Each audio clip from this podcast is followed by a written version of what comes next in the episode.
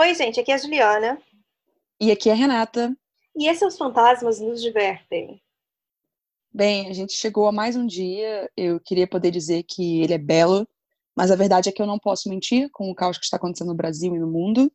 O que eu e a Juliana a gente pode fazer, oferecer para vocês, é convidar a dar uma descontraída por alguns minutos enquanto contamos sobre lendas mexicanas. Pois é, é... Esse, é, esse é um tema que a gente queria fazer há algum bom tempo, né? Com certeza. E, poxa, o que o México pode nos oferecer além de culinária maravilhosa, histórias perfeitas, cultura, uma cultura perfeitas, tão bonita. uma cultura tão rica, sabe? É, até hoje eu ainda tô querendo como, né? Um dia visitar meu México, meu México. Meu México. No, no dia do Dia de los Muertos. Bom, eu ia que, quero... eu, eu ia visitar o México esse ano, porém Acho que não, né? Não vai rolar. É... Ah, eu posso aproveitar então agora, antes da minha história, fazer a introdução, porque esse, esse episódio é um tema importante para mim porque a gente tem claro, um, dois ouvintes em especial que eu acho importante a gente falar, então não vou esperar chegar na minha história, tá? É, eu quero aproveitar para dedicar esse episódio a duas pessoas maravilhosas que nós conhecemos, que são Paty e Paul. É, e daqui a Esse casal meses, maravilhoso. Pois é, daqui a alguns meses eu devia estar indo para o México para o casamento deles. Porém, uma certa uhum. pandemia está adiando essa comemoração, assim, né? Então, mais para frente isso vai acontecer. Bom, eu conheci a Paty há muitos anos atrás e ela me aguentou durante muitas horas falando sobre Chaves, Rebelde, Maná uhum. e outras coisas aleatórias.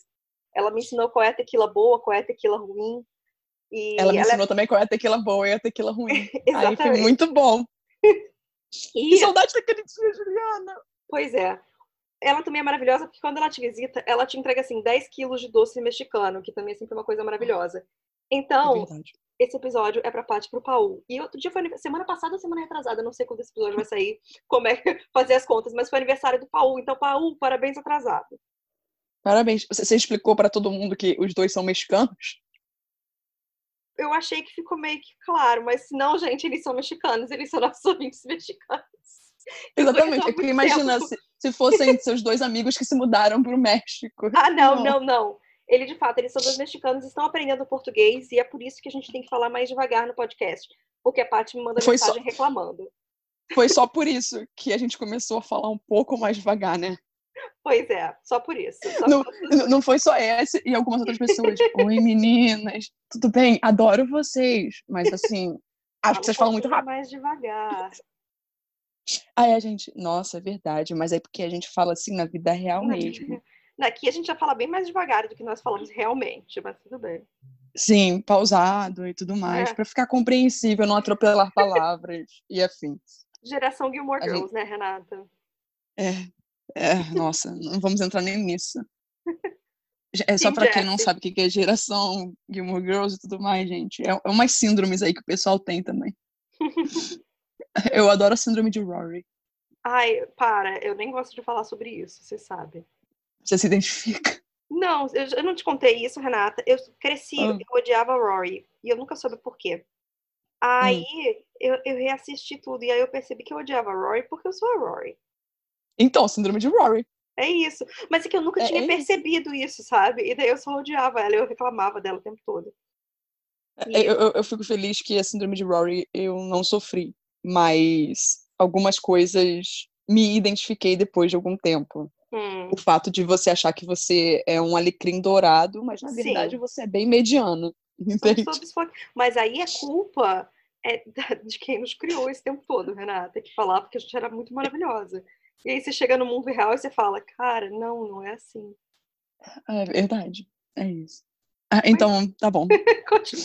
a gente começa triste, dá uma alegria, fica triste de novo. Então vai, é. Renata. É. vamos, vamos lá. Então, eu queria fazer uns agradecimentos, né?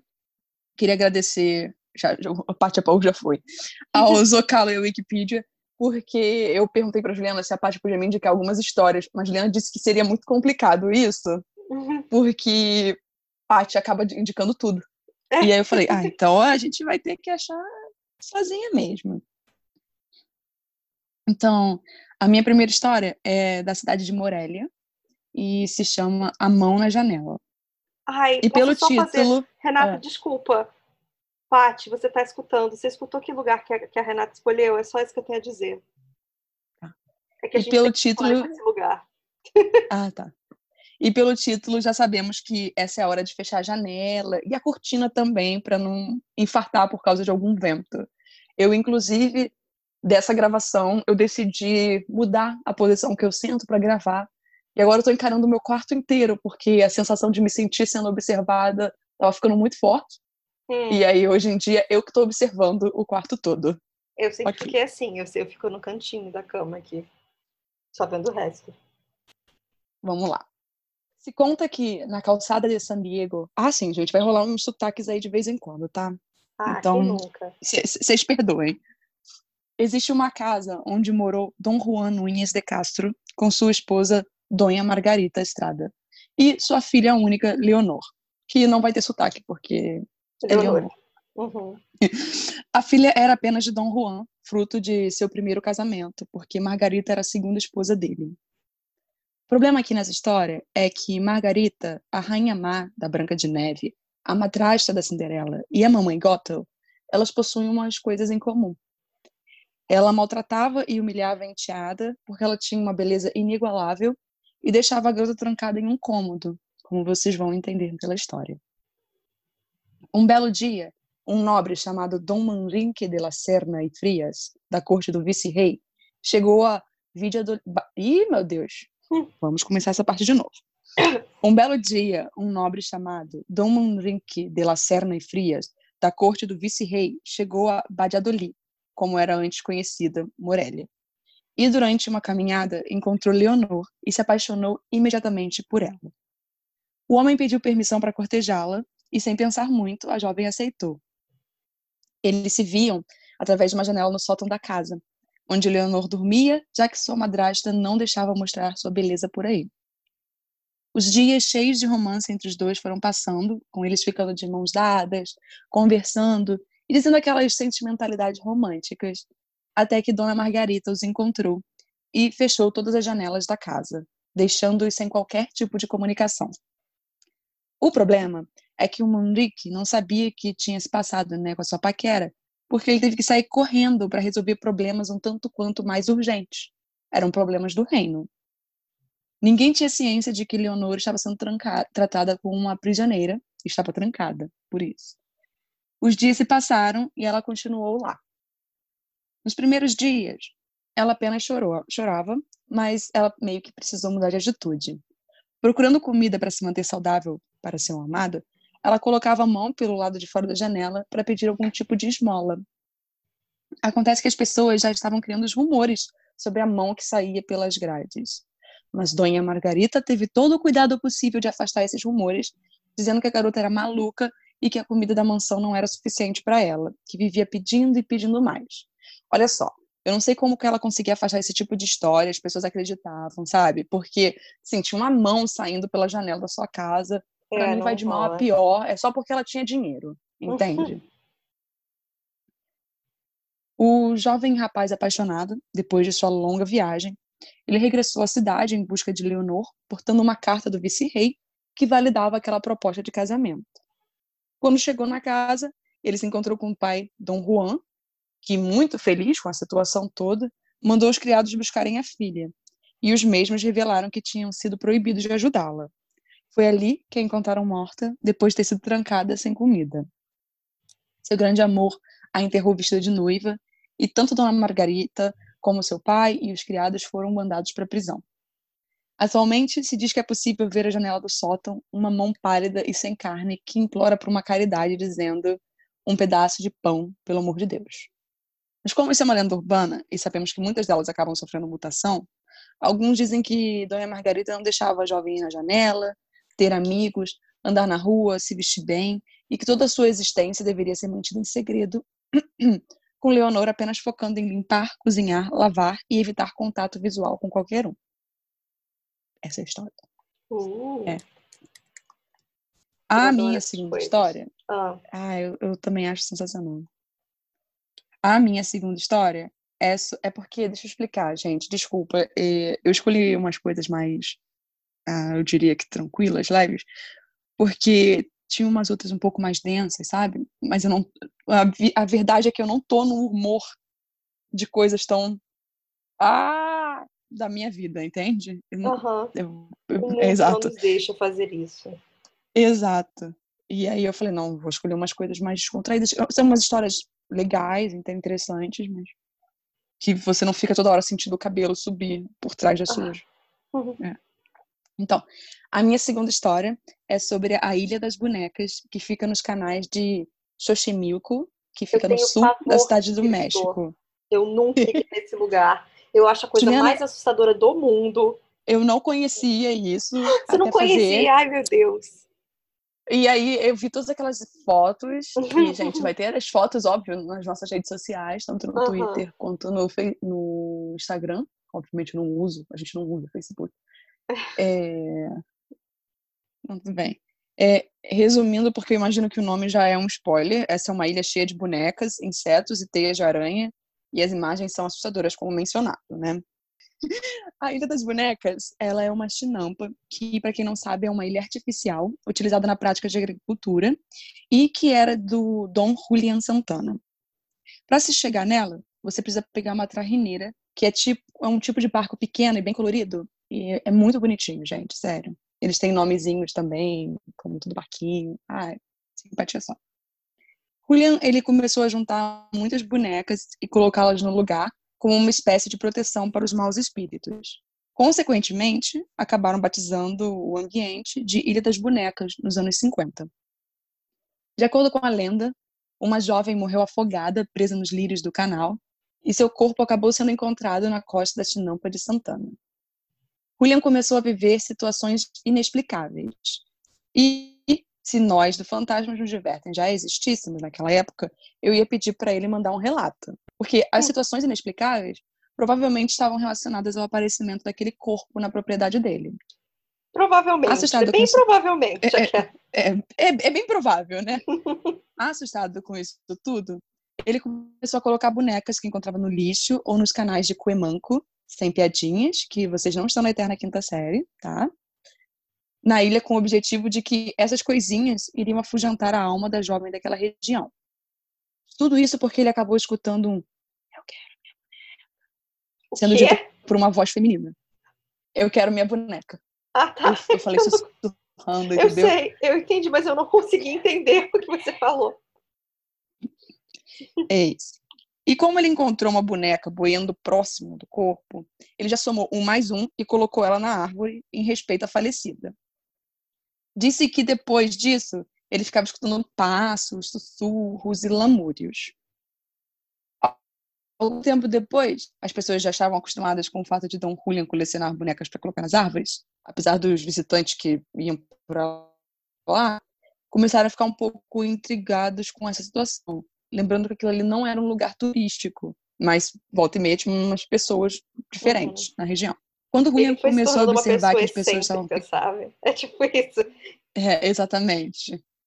Quando o William começou a observar que as pessoas estavam ficando curiosas com suas muitas bonecas na ilha, ele começou a autorizar que alguns se aproximassem para conferir um pouco. Ele fez isso principalmente com os mais jovens.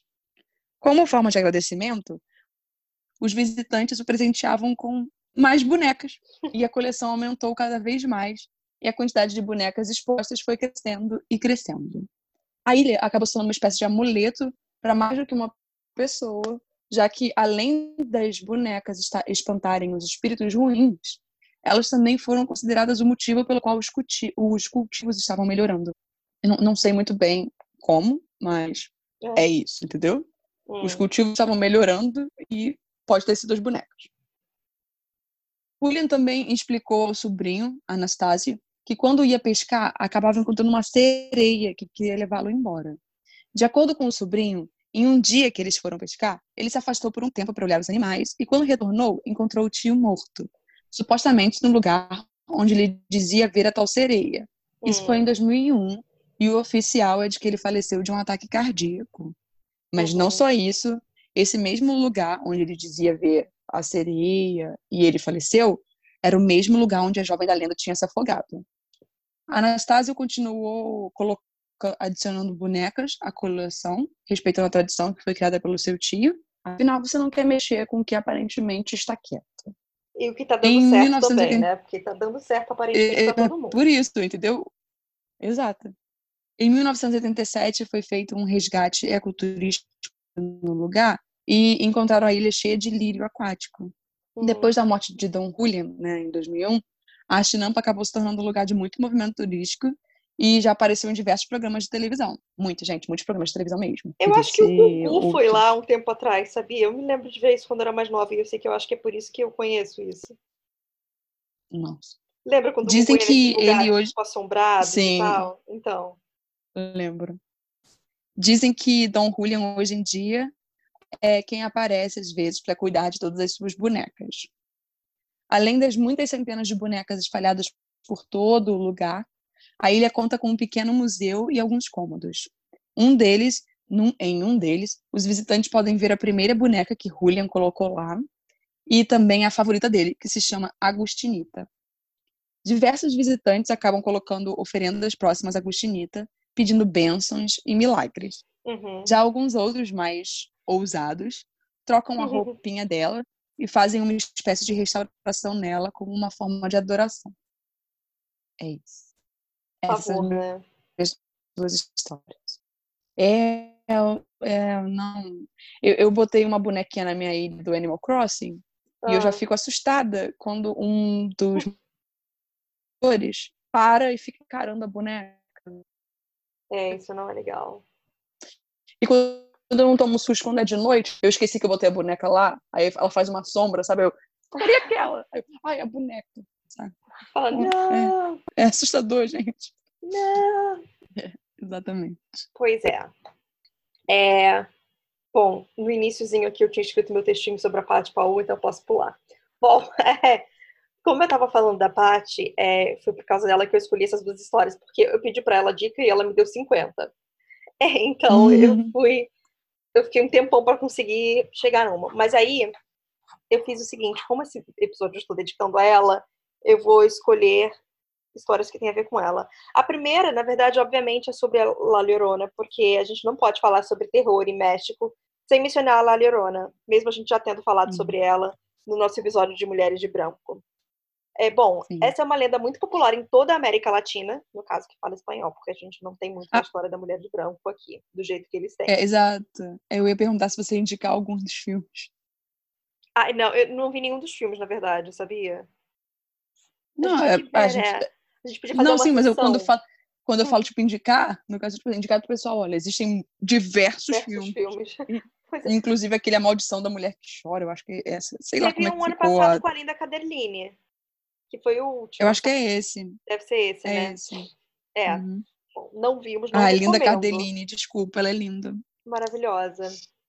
Bom, é, uhum. mas antes dela, vou falar um pouquinho, obviamente, sobre né, a lenda em si. Uhum. É, ela é basicamente a história de uma mulher que chora porque perdeu um ou vários de seus filhos e ela acaba assustando as pessoas de noite que encontram com ela no meio do caminho. Ela geralmente uhum. está perto de rios, lagos e outros lugares com água em geral. Ela é uma mãe que sempre carrega esse peso da culpa da morte dos filhos e acaba dando má sorte, ou só gerando pânico, criando. Eu ia falar, não criamos pânico, pânico, mas não fez muito sentido na frase. É para aqueles que se encontram com ela. Viu, gente? Referências de Chaves. No final eu vou acabar cantando Rebelde aqui. É, existem diversas uhum. histórias sobre como os filhos dela morreram, né? Em algumas ela era tipo, ah, festeira, não cuidava das crianças. Nas outras, ela era uma mãe solteira que precisava deixar os filhos sozinhos para ir trabalhar. Outras falam que ela maltratava as crianças. E a mais comum é que ela afoga os filhos no rio, porque essa criança ou não é do marido dela, ou ela não quer que tipo, ele veja e sabe, coisas assim.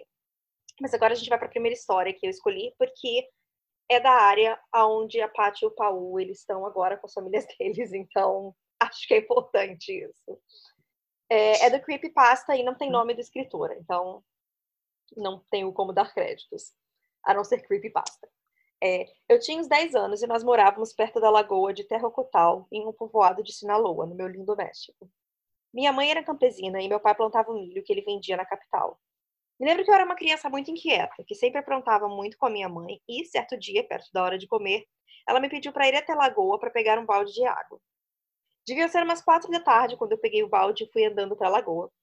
Mas durante o caminho eu encontrei com todos os meus amigos jogando, e sem me, e sem me importar com nada, eu entrei na partida e fiquei lá umas duas horas com eles. Quando começou a escurecer e todos os meus amigos foram embora, eu me lembrei do pedido da minha mãe e saí correndo para a água, me inclinando com um balde. Nesse momento, eu vi de soslaio uma mulher que estava chegando perto de mim. Pensando que era minha mãe, eu não quis voltar, com medo de apanhar. Eu senti que ela levantava a mão com a intenção de me pegar e eu abracei com força, pedindo perdão. Eu quis vê-la de perto, mas ela não deixou. Eu achei estranho porque o vestido dela estava bem duro, como se fosse feito de papelão. Ela tentou me abraçar de novo e uma sensação estranha e um pressentimento ruim tomou conta de mim. E foi nessa hora que eu me dei conta que aquela mulher não era minha mãe. Eu saí correndo tão rápido que acabei batendo de frente com a minha mãe. Ela, ao invés de estar brava, estava preocupada. Me abraçou e disse: Onde é que você estava, moleque danado? Nós estávamos procurando por você. Eu só consegui olhar para ela. Eu não conseguia falar. A corrida tinha me deixado exausto. Mas era quem era aquela mulher que tinha me Mas quem era aquela mulher que tinha me abraçado? Antes que eu conseguisse falar, um vento forte, um vento, um vento forte soprou e nós dois nos abaixamos. Minha mãe tentou me proteger e foi nessa hora que ouvimos um lamento que dizia: Ai, meus filhos! Não sei quanto tempo passou, mas eu nunca vi minha mãe tão assustada e nervosa. Quando chegamos em casa, eu caí no sono. Não sei o que ela disse ao meu pai, mas no dia seguinte corria pelo povoado a história de que o carpinteiro do local tinha morrido de um problema no coração, abraçado na cruz que está fincada perto do lago, no mesmo dia em que nós escutamos o grito. E não fomos os únicos, porque vários outros moradores do lugar também escutaram aquele mesmo lamento agora é uma segunda história sobre La Llorona. E essa vem do site Mitos Mexicanos e ela foi escrita por CPJM. Parece placa de carro. Hum. hum. Bom, essa história é verdadeira. Aconteceu há uns 8 ou 10 anos atrás no povoado de São Pablo del Monte, um povoado de Taxcala. É, quando bota X no meio eu fico confusa, gente. Desculpa, não sei falar. Muito perto de Puebla. Bom, sem enrolar mais. Era cerca de seis e meia da tarde de um sábado de outubro. Estávamos em uma primeira comunhão e já estávamos nos preparando para ir embora. Mas o imprevisto aconteceu, o carro não funcionou e os anfitriões nos convidaram para ficar lá. Eu acho que isso foi pior, mas eu e meu marido ficamos e a avó da casa nos disse que teríamos que dormir no máximo às dez e meia da noite. Mas com o calor e os outros convidados da menina que estava celebrando sua primeira comunhão, ficamos um tempo no terraço da casa, que tinha uma boa vista da plantação de milho da família. Foi aí que uma senhora que estava rindo bastante Aí eu botei entre parênteses, hahaha, com J. Parou de rir de repente. A minha piada péssima do dia é essa. é. Ela parou de rir de repente e ficou não branca, mas transparente. E eu, meu marido e os outros convidados que não éramos desse povoado nos surpreendemos demais, mas acabamos não dando muita importância. Quando voltamos para casa, todos estavam tremendo e um senhor que já estava bêbado estava tremendo muito mais do que o normal. E foi aí que escutamos os gritos. Mas não era um grito de criança, era um grito de dor, o grito mais doloroso que nós já tínhamos escutado. Isso foi tão traumático para mim que eu jurei nunca mais visitar aquele povoado. Os locais nos contaram a história que eles chamam de La Llorona, mas a história desse povoado não é como a que nós conhecemos. Essa senhora, como nos falaram, era a mulher mais bonita que todos já tinham visto nos tempos da colônia. Ela se casou com o homem mais ciumento do lugar, mas ela o amava. Em uma certa ocasião, ele estava enfurecido e sem razão para ter ciúmes, já que ela era a mulher mais fiel do mundo. E ele acabou a trancando na casa por dois anos, até que ela ficou coberta dos pés à cabeça de mordidas de ratos e cachorros. Isso aconteceu depois dela ver que seu marido também tinha destruído os rostos de seus, os rostos de seus filhos, que também eram tão bonitos quanto ela. Ela tentou fugir para proteger os filhos dos cachorros que o marido jogou em cima dela. E foi assim que ela acabou saindo da casa à meia-noite, com seus filhos mortos em seus braços. Desde então, no segundo sábado do mês de outubro, ela sai de lá para buscar vingança. É isso. Agora, hum. eu vou para a lenda do estado em que a Paty nasceu. Eu não sabia que ela tinha nascido hum. em outro estado, eu descobri nessa pesquisa. É. E sim, a Paty é o meu tema de hoje, né? Então vamos lá. É Los Vampiros de Comala, os vampiros de Comala. Bom, tudo começou com o desaparecimento misterioso. Ah, então, essa lenda daqui, ela tá em todos os sites da internet que você procurar sobre ela. Então eu acho que já é, hum. tipo, sabe? É a história oficial.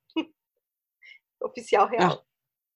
É, bom, agora ah, tudo começou com o desaparecimento misterioso de uma mulher chamada Elígia, que aparentemente era totalmente independente e sã. Acontece que depois que ela desapareceu, as pessoas de Comala não curtiam muito falar sobre isso. Obviamente, a única filha dela começou a perguntar para os moradores locais se eles tinham visto algo de estranho na mãe dela antes do desaparecimento. E foi assim que ela descobriu que ninguém nunca tinha visto a mãe dela sair de casa, o que acabou gerando ainda mais dúvidas. Tipo, ela sumiu, mas ninguém viu ela sair de casa. O que, que aconteceu, né? Dois anos depois dela reportar esse desaparecimento da mãe e começar todas as buscas por ela, do nada, o povo de lá começou a falar sobre rumores de que uma mulher vagava por um terreno baldio de Comala. Eles acabaram uhum. descobrindo que essa mulher era a Elígia, mas agora com uma aparência irreconhecível e um temperamento agressivo. A aparecimento, a, dela, a aparência dela era perturbadora. O cabelo sujo, todo emaranhado, as roupas largas, sujas e maltratadas, seu cheiro era muito forte e ruim. O lugar em que ela estava morando deixou todos preocupados, já que era praticamente uma casinha feita de lixo e papelão. Ela não deixava que ninguém chegasse perto e nem encostasse nela. Saía se defendendo com mordidas e arranhões. Ela estava muito magra e acabou sendo levada para um hospital próximo, onde a limparam, cuidaram, deram várias vitaminas para melhorar o estado de anemia e desidratação dela. Depois de uns dias no hospital, ela voltou para casa, mas nada mais era como antes. As noites eram extremamente longas e estressantes para a filha, já que sempre que escurecia, Eligia fugia e se escondia naquele terreno baldio no meio das caixas de papelão. A filha já estava cansada e daí ela decidiu trancar a mãe em casa de noite. E tudo estava indo bem até que um dia ela escutou barulhos estranhos no terraço. Foi ver o que estava acontecendo e encontrou a mãe num cantinho do teto, do teto, com os olhos brancos e fazendo os barulhos estranhos. A filha ficou assustada, resolveu ir no terreno baldio e ficar perguntando para as pessoas que estavam lá se eles sabiam o que, que tinha acontecido com a mãe dela. E todo mundo resolveu ignorar ela. A única resposta que ela teve foi de umas crianças que disseram: Ali morava uma senhora que flutuava e de noite uns seres vinham do céu e chupavam o sangue dela com força. Ou seja, ela virou vampira também, é isso. Uhum. É, a minha última história. Isso tudo. Assustador, né? e ela não brilhava de, de noite, ou de, no sol. Não, tá? isso, isso, isso é bem claro, isso, isso é bem, é. bem importante dizer, tá? Gostamos de frisar. Nesse podcast isso. não toleramos vampiros, vampiros que brilham, brilham no sol. Porque existem muitas situações, gente, muitas situações que, nossa, eu não posso nem falar sobre isso, Juliana, isso é praticamente... Por que, que você começou, Juliana? São três horas, eu não consigo mais calar a boca. Parei. Ué. Aí, Renata, não tem como fazer nada, é a história. A última é uma lenda urbana que eu tenho quase certeza que já foi mencionada no podcast, mas eu não sabia que ela tinha uma versão mexicana. Então eu vou contar a versão mexicana dessa lenda, tá, Renata? Porque eu sei que nós ah, tá já discutimos ela e eu não me lembro se a gente chegou a ler no podcast ou não. Então eu não vou dar mais dica pra, né? O nome dela é Visitantes da Selva e é hum. do site que se chama Cir Cir Circle K, mas aí eu não sei. Bom, é um site mexicano, não sei. Hum. Vamos lá. Alguns anos atrás eu viajei com meu namorado para Chiapas. Nós, nós dois com mochilas nos ombros e pouco dinheiro. Decidimos de entrar de cabeça na aventura. Não contratamos nenhuma agência ou guia turístico, também não planejamos hospedagem, transporte e menos ainda a rota que íamos fazer. Queríamos explorar a selva e ter uma experiência totalmente natural. Vocês precisam saber que a selva lacandona é uma das maiores do mundo e muitas de suas partes ainda não foram exploradas. Ela é chamada de o deserto da solidão. Em nossa viagem, nós descobrimos paisagens lindas e ficamos fascinados com toda aquela beleza. Estávamos realmente aproveitando muito essa viagem, mas o nosso problema começou quando a noite caiu. Estávamos totalmente no escuro. A única luz que vinha era das telas dos nossos celulares. Tentamos voltar pelo mesmo caminho que tínhamos usado para entrar na selva, mas não conseguíamos encontrar. Cansados de dar diversas voltas sem encontrar nenhuma saída e com medo de sermos atacados por algum animal noturno, nós chegamos à conclusão de que era melhor esperar por alguém passar por ali e, caso isso não desse certo, esperar até o amanhecer e daí tentar encontrar o nosso caminho. Por sorte, alguns minutos depois apareceu um homem que estava voltando para casa e, ao ver a nossa situação perigosa, decidiu, decidiu nos guiar até uma cabana que geralmente era alugada por turistas e investigadores que resolviam estudar aquela região. Seguimos ele até essa casinha de onde saiu uma velhinha que não falava espanhol, ele nos ajudou a traduzir o que ela falava e, aluga, e alugamos a cabana, que ficava a alguns metros dali. Era bem barato, já que nós só íamos passar uma única noite lá. Ela nos deu umas velas, nos levou até a barraca e o homem foi embora para a casa dele por um outro caminho. Quando entramos na cabana, notamos que tinham diversos retratos na parede. Achamos que parecia uma decoração excessiva de quadros com fotos de rostos. Isso era ainda mais estranho, porque aquela era uma cabana rústica, então não fazia sentido aquilo estar ali. As fotos foram nos incomodando porque a impressão que nos dava era de que aqueles rostos, rostos Rostos ou rostos? Nossa, até achei estranho os dois agora. Não, eu sei, eu também falo rostos, mas é rostos, sabe? É rostos. acaba saindo. É, é, é normal essas coisas. Okay. Não, eu não sei se pode ser rostos também. Por que que acontece? É rostos aqui no nosso sotaque, sabe? É verdade, né? Tem isso. Algum lá, outro sotaque pode falar rostos. É. é só isso. Ah, é que somos um país múltiplo. Ih. Uhum. As fotos começaram a nos incomodar, porque a impressão que nos dava era de que aqueles rostos estavam nos olhando fixamente. Incomodados com essa situação, de, de, decidimos ir para a cama e tentar ignorar todos aqueles pares de olhos. Depois de alguns minutos, caímos no sono profundo, talvez cansados de tanto caminhar um dia inteiro. Na manhã seguinte, meu namorado acordou primeiro e me chamou assustado.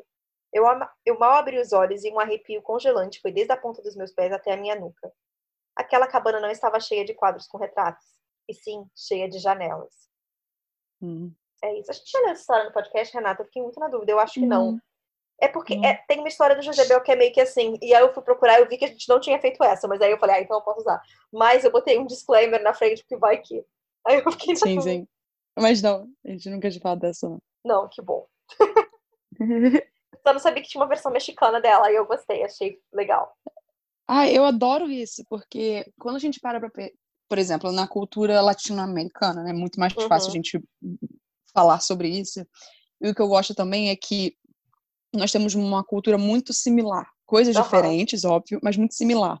Então a gente se entende em algumas coisas, como por exemplo, o Yakut, que é muito popular em famílias asiáticas e uhum. na América Latina, sabe? Sim. Em outros lugares, quando as pessoas se mudam, elas têm que ir para pequenos mercadinhos asiáticos para poder comprar o Yakult. E seria um problema muito grande para mim, gente, porque consumo um diariamente. E eu acho isso engraçado, para mim era uma coisa mundial, e aí você descobre que não, era América Latina, sabe? Uhum. E eu acho que existem tantas pequenas coisas que nos unem, e, por exemplo, a gente tem muitas histórias, vários mitos que são parecidos, mas que ganham a sua própria essência quando entra na cultura. E eu, eu acho isso sensacional, sabe? Olha só. Só isso. É. Queria exaltar a América uhum. Latina e como. É! É isso. Não, eu acho maravilhosa. E é isso. Bom, gente, uhum. então, essas foram nossas lendas mexicanas. Se vocês já foram para o México e visitaram alguma coisa, se vocês têm algum amigo mexicano que contou alguma história, por favor, pode mandar para fantasmasnosdivertem.gmail.com que a gente lê em futuros sussurros fantasminos.